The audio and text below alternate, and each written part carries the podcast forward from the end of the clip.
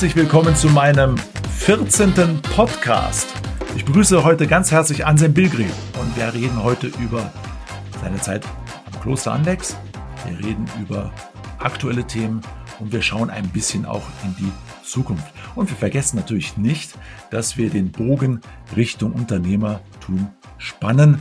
Deswegen freue ich mich ganz, ganz riesig auf diesen heutigen Termin mit dem Herrn Bilgri. Und eins vorneweg, wir haben hier bei Punkt genau einen gepflegten Umgangston und ich habe mich mit dem Anselm darüber verständigt, dass wir uns auch duzen. Darüber freue ich mich besonders. Also ganz, ganz lieben Dank dazu. Aber eins vorneweg, herzlich willkommen, Anselm. Schön, dass du da bist und wir heute zusammen das Gespräch führen dürfen. Herzlichen Dank, lieber Semir, für die Einladung und grüß Gott an alle, die zuhören. Lieber Anselm, das ist so Usus mittlerweile heute beim Podcast, Punkt genau. Wir möchten ein bisschen wissen, wer du bist, was dich antreibt. Deswegen erste Frage, wer ist Anselm Bilgri und was treibt ihn an? Ja, wer bin ich jetzt? Seit 17 Jahren bin ich ja nicht mehr Mönch und bin äh, unterwegs als Berater für werteorientierte Unternehmensführung. Ich mache hauptsächlich Vorträge. Mein Klassiker ist, äh, das kommt natürlich aus meiner Zeit vorher, nämlich im Kloster. Ich war ja Benediktinermönch. Äh, mein Klassiker ist, was kann uns diese ja, auf 1500 Jahre alte Ordensregel oder Klosterregel dieses heiligen Benedikt äh, heute noch geben. Das ist ja die älteste, das älteste Organisations- und Führungshandbuch, das es, es gerade in der europäischen Geschichte seit dem frühen Mittelalter gibt. Die Menschen haben das immer schon verwendet, um ihre eigenen Organisationen, Unternehmen auch etwas danach auszurichten, vor allem ihr Führungsverhalten. Da komme ich her und äh, da werde ja immer wieder nachgefragt. Aber aus dem raus kommt natürlich das, was mich so umtreibt. Was ist es denn, was eigentlich Unternehmen befähigt, dauerhaft oder wie man heute natürlich leider inflationär sagt, nachhaltig auf dem Markt bestehen zu bleiben. Das müssen doch neben den Produkten, die wir verkaufen oder Dienstleistungen auch die Werte sein, die so ein Unternehmen, so ein Miteinander prägen. Und das versuche ich also den Führungskräften mitzuteilen, dass sie Werte vor allem vorleben müssen, ehe sie also von ihren Mitarbeiterinnen und Mitarbeitern Werte einfordern. Vielen Dank, Anselm. Also da ist natürlich viel, viel Stoff zum Reden. Aber da die Zeit bei Punkt genau ein bisschen begrenzt ist, haben wir uns ein bisschen auf ein paar Themen reduziert. Aber erste Frage, die ich dir stellen möchte. Es liegen ja politisch gesehen sehr turbulente Wochen hinter uns und äh, Thema Führung und Werte, du hast es bereits angesprochen. Nun, jetzt hat sich da jemand hingestellt und sich in aller Öffentlichkeit für etwas entschuldigt, also um Verzeihung gebeten.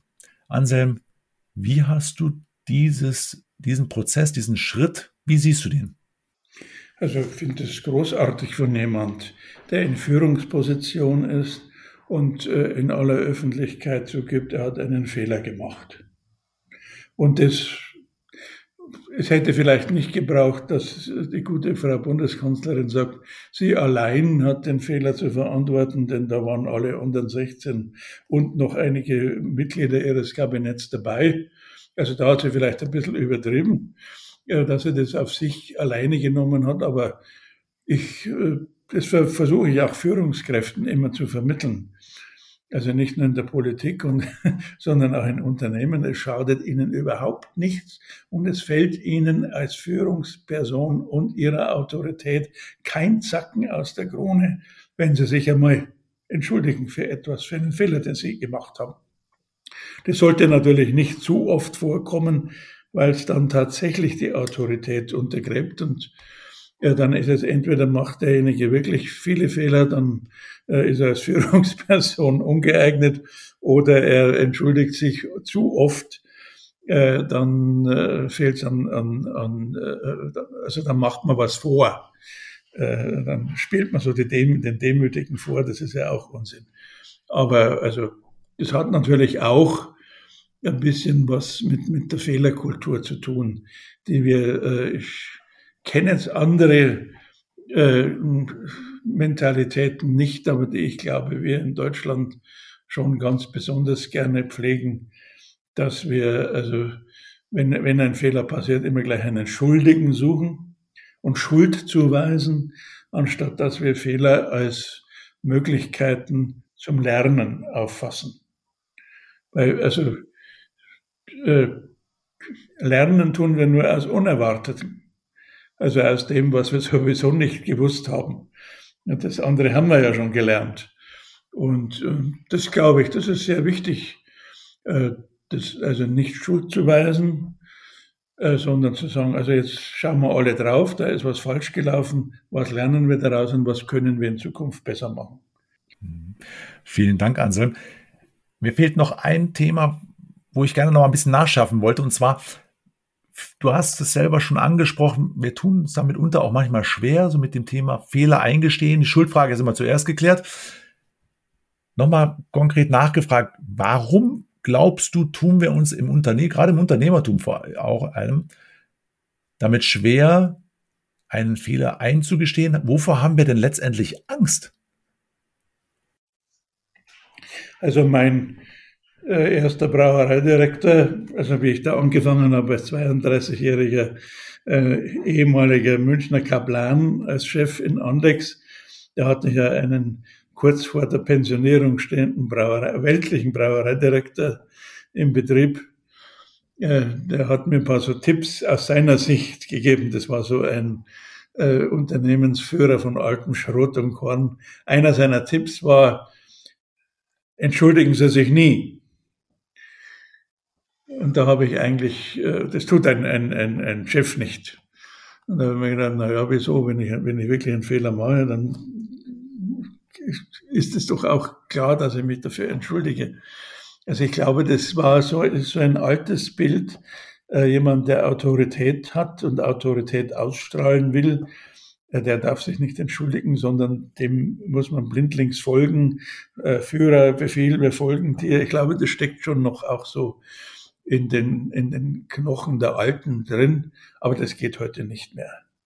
Also ich glaube, dass äh, Menschen äh, jüngerer Generation, die jetzt gerade so in die Führungspositionen kommen, dass die einfach äh, äh, das auch als Vorbild übernehmen können und sollen, dass man tatsächlich, wenn man wirklich einen Fehler gemacht hat, sich dafür entschuldigt, weil eben dann die, diese Souveränität und die Autorität nicht leidet. Ich glaube, das ist die große Angst, die immer alle haben wenn ich jetzt einen Fehler eingestehe, dann verliere ich an Aura, an, an Vorbild, an, an, an ich glaube heute eher, dass es umgekehrt ist. Man verliert an Vertrauen. Wenn man so immer den großen Zampano gibt, dann ist es äh, Leadership-Idee. Äh, also muss also mit den Ellenbogen durchgehen und vorangehen und, und, äh, und knallharter Bursche sein. Ich glaube, das geht einfach nicht mehr. Davor hat man Angst, das zuzugeben, dass man eigentlich ja, ein Mensch ist wie jeder andere, der auch mit auch Wähler macht. Ich wundere mich sowieso immer, warum äh, äh, also Führungskräfte, Manager sind doch in ihrem privaten Umfeld, in ihrer Familie, als Familienväter, als Ehemänner ganz normale Menschen, glaube ich, hoffe ich wenigstens die halt auch pubertierende Kinder haben, die ihnen einmal den Kopf waschen und, und nicht das tun, was, was, was gefordert ist.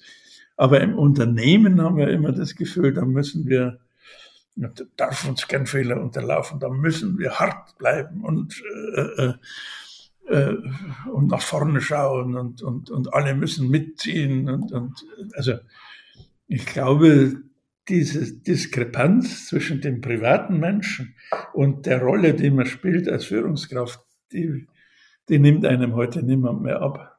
Aber nochmal nachgeschärft, Mut zum Risiko einerseits, Fehler machen und Verantwortung dafür übernehmen und tragen der Konsequenzen, wenn es dann mal nicht klappt. Können wir da noch mal ein bisschen in deine Erfahrungswelt reinschauen, was du uns da mitgeben kannst? Naja, ich glaube, auch experimentieren wollen. Das hängt schon mit zusammen. Wir, wir, wir sind ja immer so, äh, wenn, wenn wir irgendein Projekt haben, dann machen wir vor allem einen Plan. Und der Plan muss dann Punkt für Punkt äh, erfüllt werden und ein, äh, abgearbeitet werden. Also ist vielleicht auch ein bisschen das Problem in der Politik, dass man das so den Eindruck hat, naja, so äh, die letzten vier Jahre passiert ja nichts anderes, als dass das, die Koalitionsvereinbarung so Punkt für Punkt abgehakt wird. Und manchmal wird das in, in, in Unternehmen halt auch, nicht? Äh, äh wir machen einen Plan und dann muss der erfüllt werden. Das ist eine, äh, äh eine kapitalistische Form der Planwirtschaft. und, äh, äh, und da hängt man so dran. Das hat natürlich auch, äh, auch mit, damit zusammen, dass wir das, was die äh, Fahrtweisen, die wir bisher haben und die bisher erfolgreich waren, immer natürlich glauben, wir müssen so machen, wie es in der Vergangenheit gut war. Aber dass das in der Gegenwart und in der Zukunft eben nicht der Fall sein muss, und es bleibt uns oft nicht, einfach nichts anderes übrig, als einfach was auszuprobieren und äh, zu schauen, wie läuft's und dann eben äh, korrigieren rechtzeitig, aber nicht das Gefühl haben, so dieses äh, äh, immer es muss genauso ablaufen, wie wir uns das vorgestellt haben. Ich glaube, das ist ja eine, eine äh, so Pläne schmieden hat ja auch damit was zusammen äh, zu tun, weil wir glauben, wir können uns damit die Zukunft sicher machen. Und es ist aber per se nicht möglich. Zukunft ist unsicher. Wir wissen nicht, was in der nächsten Minute passiert. Wir können Wahrscheinlichkeiten äh, äh, aufstellen. Aber was morgen ist und ob die, das Produkt, das ich heute entwickle, morgen nicht vom Konkurrenten auch entwickelt wird, das, das sehen wir dann erst, wenn es soweit ist. Und da muss ich bereit sein, sozusagen das äh, äh, dann sehr schnell umzuswitchen. Das ist vielleicht das, was heute gefordert ist. Was wir so mit diesen äh, Begriffen Agilität oder Scrum oder was, was, was zur Zeit immer also durch die äh, unternehmerische Landschaft geistert.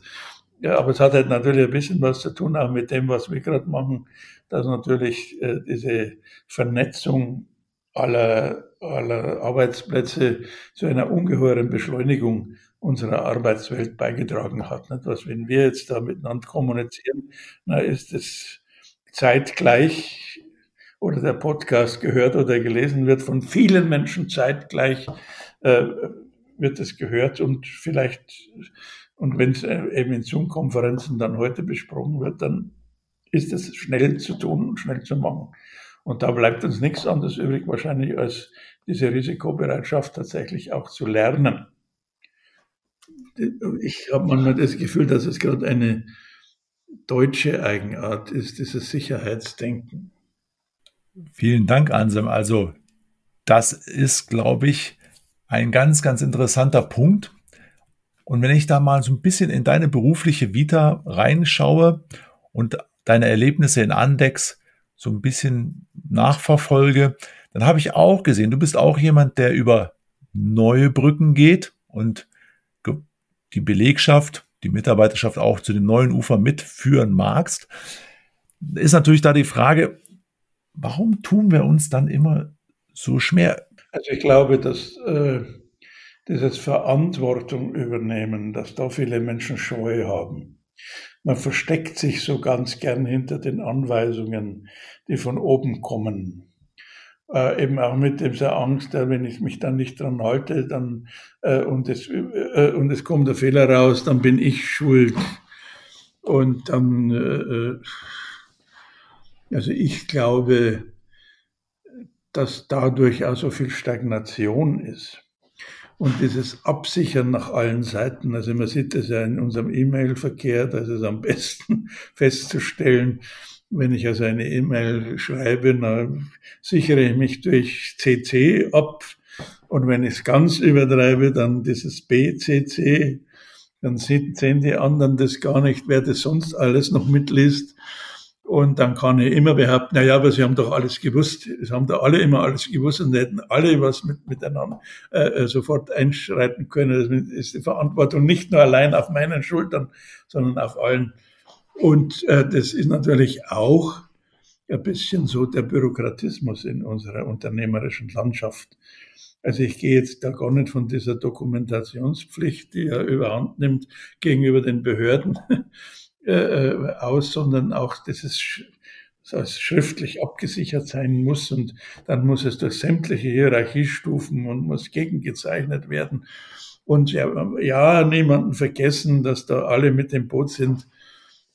Also das ist, glaube ich, schon so eine, also, und natürlich es wird in den Unternehmen auch Politik betrieben, das ist schon klar.